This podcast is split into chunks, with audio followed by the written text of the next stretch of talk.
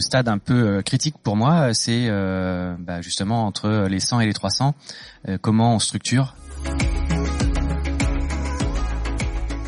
puisqu'on a vu que c'était vraiment là où il fallait euh, commencer à réfléchir à, déléguer, à s'entourer, donc à structurer une équipe. Est-ce que tu peux euh, m'éclairer un petit peu là-dessus, s'il te plaît? D'une part, première fausse croyance je pense à enlever, c'est qu'on doit tout faire d'un coup. Parce que des fois, quand on parle d'équipe, quand on dit équipe, il y a plusieurs personnes dedans. Et moi, l'expérience m'a montré que c'est une personne après l'autre. Et d'ailleurs, de, manière un peu globale, tu peux t'attendre dans le développement de ton entreprise à ce que chaque trimestre, il y ait un changement dans l'équipe. En tout cas, moi, c'est la cadence que je peux voir à la fois dans notre euh, équipe, puis aussi dans, les équipes de, membres qui sont comme ça euh, euh, avancés à ton niveau de business. Et quand je dis un changement chaque trimestre, c'est soit une nouvelle recrue, soit c'est quelqu'un qui est déjà dans l'équipe, mais qu'on va faire évoluer à un poste, euh, je dirais pas supérieur, mais avec des nouvelles responsabilités, ou quelqu'un qui finalement part. Donc il y a, voilà, en gros, si on parle d'organigramme, il y a, un mouvement chaque trimestre. Euh, donc ça, c'est une première chose à comprendre, c'est que c'est pas tout d'un coup, c'est une personne à la fois. Les premiers recrutements sont pour moi les plus compliqués. À la fois euh, dans le mindset, parce qu'on passe du jeu solopreneur, enfin un peu classique, au nous, on passe de l'artisan à l'entrepreneur, on passe du, du, gars qui fait tout euh, au chef d'orchestre. On peut avoir plein de métaphores autour de ça. Donc le plus dur, c'est d'un point de vue mindset. Et souvent, quand bien même on essaie de le faire, c'est rare d'avoir une super expérience parce qu'on n'a pas été formé à ça et que finalement le fait de bien s'entourer ça s'apprend. Le premier recrutement vraiment à faire euh, et notamment c'est quand on est autour des 100 k. Tu sais en tant qu'entrepreneur tu as trois casquettes. As la... Alors je vais le faire en anglais, je l'ai pas en français mais peut-être euh, Laura tu pourras faire la traduction mais l'entrepreneur il, il, make it up, il, il invente, il crée les choses dans sa tête. Mais aussi derrière il make it real. Donc de cette vision il va créer le projet, le rendre concret et à terme, make it recur, il va le rendre récurrent. Et c'est trois casquettes différents qui, quand on est solopreneur, on invente le projet, on crée le projet et puis on fait en sorte que ça tourne. On invente l'idée du jeu de cartes, on le met en place et après on fait en sorte que les livraisons, ça parte, ça parte, ça parte, ça parte. Donc déjà, c'est vraiment prendre conscience de ça, c'est expliqué dans différentes euh, métaphores comme l'architecte, le bâtisseur, l'ouvrier, enfin vous voyez. Donc déjà, prendre conscience de ça. Et ce qui va se passer, c'est que toi, en tant qu'entrepreneur visionnaire, quand tu vas créer ton équipe, c'est de se dire les premières choses vraiment que je vais déléguer ou trouver quelqu'un avec qui collaborer, c'est tout ce qui va être récurrent. L'idée, c'est toujours ça, c'est de se dire, OK, je fais la liste de toutes les tâches qui se passent dans mon entreprise. Alors, je sais que tu en as plusieurs. Peut-être pour faciliter le truc, on va en prendre qu'une seule. C'est tout ce qui est récurrent, c'est de le lister et de se dire, OK, ça, va contribuer à la fiche de poste. Ça, j'ai besoin d'aide pour euh, pour ça. Ça, c'est le premier point. Euh, après, un deuxième point, c'est que euh, souvent, surtout quand tu es un peu câblé, comme tu es câblé, tu vas avoir les idées et puis tu as la capacité à implémenter. Et je sais qu'il y a un moment et un, un stade, et notamment euh, entre les 300 000 et 1 million, l'entrepreneur qui arrive à avoir la vision et à implémenter les projets, et à un moment, c'est plus à lui d'implémenter les projets. C'est d'avoir son directeur euh, qui, va prendre la vision et qui va créer les choses. Et je sais que c'est compliqué, par exemple, pour moi, ça a été compliqué parce que j'ai ces deux casquettes. Je peux avoir la vision, et puis comme je suis ingénieur de formation, je peux mettre en place les projets.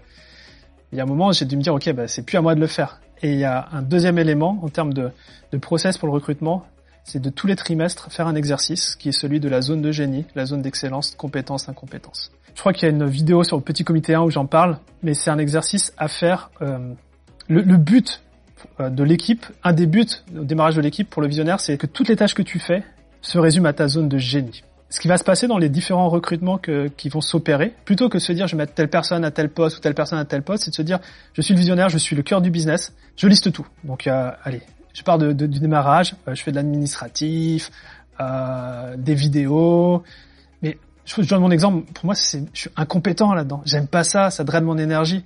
Alors pourquoi, par exemple, euh, Lucas et Théo sont là? Je peux filmer, mais c'est pas du tout ma zone de génie, ça me draine mon énergie. Donc autant prendre des professionnels pour qui c'est la zone de génie pour m'entourer sur ces sujets-là? Donc tu verras qu'en fonction de tes besoins d'entreprise qui sont à la fois récurrents, alors la récurrence peut être journalière, hebdomadaire, mensuelle, trimestrielle, tu vas déjà t'entourer bah, de, personnes qui vont te satisfaire euh, et enlever toutes ces tâches qui sont dans ta, zone d'incompétence. Et quand tu enlèves ça, bah, après il te reste que des tâches où tu es compétent.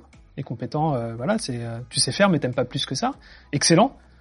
T'aimes faire mais bon à la fin de la journée, tu vois, t'es, euh, tu peux pas faire ça tout le temps. Et puis zone de génie, tu peux faire ça tout le temps, tout le temps, tout le temps. Et, c'est là où tu apportes la vraie valeur entreprise. Et plus tu montes trimestre en trimestre dans le recrutement, plus tu as enlevé l'incompétence, compétence, zone d'excellence, jusqu'à arriver à la zone de génie. Au niveau d'un ordre, s'il y en avait un, aujourd'hui, tu au début tu as commencé seul, aujourd'hui tu as une équipe. Est-ce qu'il y a un ordre en fait entre guillemets de d'abord on recrute plutôt telle personne, ensuite on arrive à telle personne? Parce que au final moi euh, l'idéal ce serait de recruter toute mon équipe admettons de 15 personnes et c'est bon je reste tu, peux le faire. Mais euh, les, gens qui ont fait ça ça explose un peu en plein vol. Oui, c'est pas forcément mais euh, la première chose c'est l'exercice que j'ai partagé à Guillaume de de vraiment savoir euh, prendre conscience de ces de ces tâches qui te drainent ton énergie et d'avoir un monsieur ou une madame un peu à tout faire tu vois qui qui il y en a ils adorent tu vois tu donnes un truc il te règle tout ça et toi ça te libère déjà du temps. donc ça c'est la première chose et après, tu vas, tu vas remonter où est-ce que tu es compétent? Et peut-être que, je sais pas, ton niveau de coaching ou ton niveau d'enseignement, peut-être que c'est un coach qui va arriver derrière. Et puis en vrai, il faut s'écouter et c'est euh, là où ça frustre, là où ça bloque, là où tu sens les, les goulots d'étranglement dans l'entreprise. Un exemple très très souvent que je vois et, qui empêche des, des business d'aller plus loin, c'est que on sait vendre, on a le business model, tu vois, les 100 k les machins. Et puis à un moment, on, va arrêter de faire grossir la boîte parce que qui dit grossir la boîte dit plus de clients, mais qui dit plus de clients dit plus de douleur parce qu'on fait tout derrière en livraison. Et donc du coup, on se sabote inconsciemment à aller plus loin. Donc c'est là finalement quand on commence à se dire ça, de se dire ok, mais qu'est-ce que je ferais si j'avais du jour au lendemain 10 clients en plus? Cet exercice, il est très puissant. Prends le nombre de clients, c'est pour ça que tu parlais de 3000, 30 000.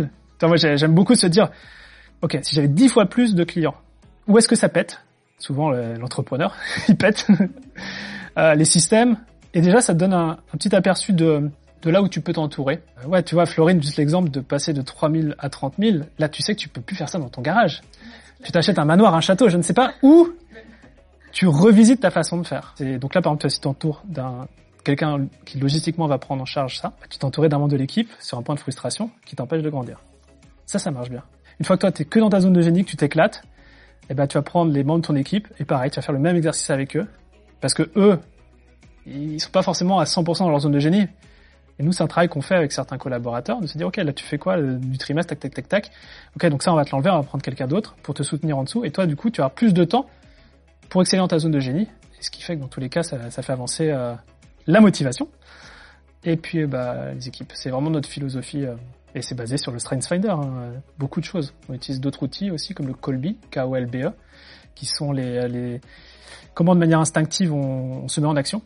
Il y a certaines personnes qui, euh, avant de commencer un projet, ont besoin d'avoir toutes les informations un petit peu, tu vois, la prison break, le tatouage, le plan, le machin, avant de démarrer. Puis t'en as d'autres qui vont se dire, je m'évade, je sais pas comment je fais, et puis au fur et à mesure, bah, je vais apprendre, tu vois. Nous, dans l'équipe, alors moi, je suis plus, faut que tout soit bien en place avant de démarrer, même si je, je travaille un peu dessus. Par contre, j'adore avoir des membres dans l'équipe qui sont différents, qui me disent, mais Romain, mais vas-y, on y va, puis on verra ce qui se passe. Tu vois, on construit l'avion en plein vol. Ça nous a apporté beaucoup de choses dans l'entreprise aussi d'avoir ces profils-là.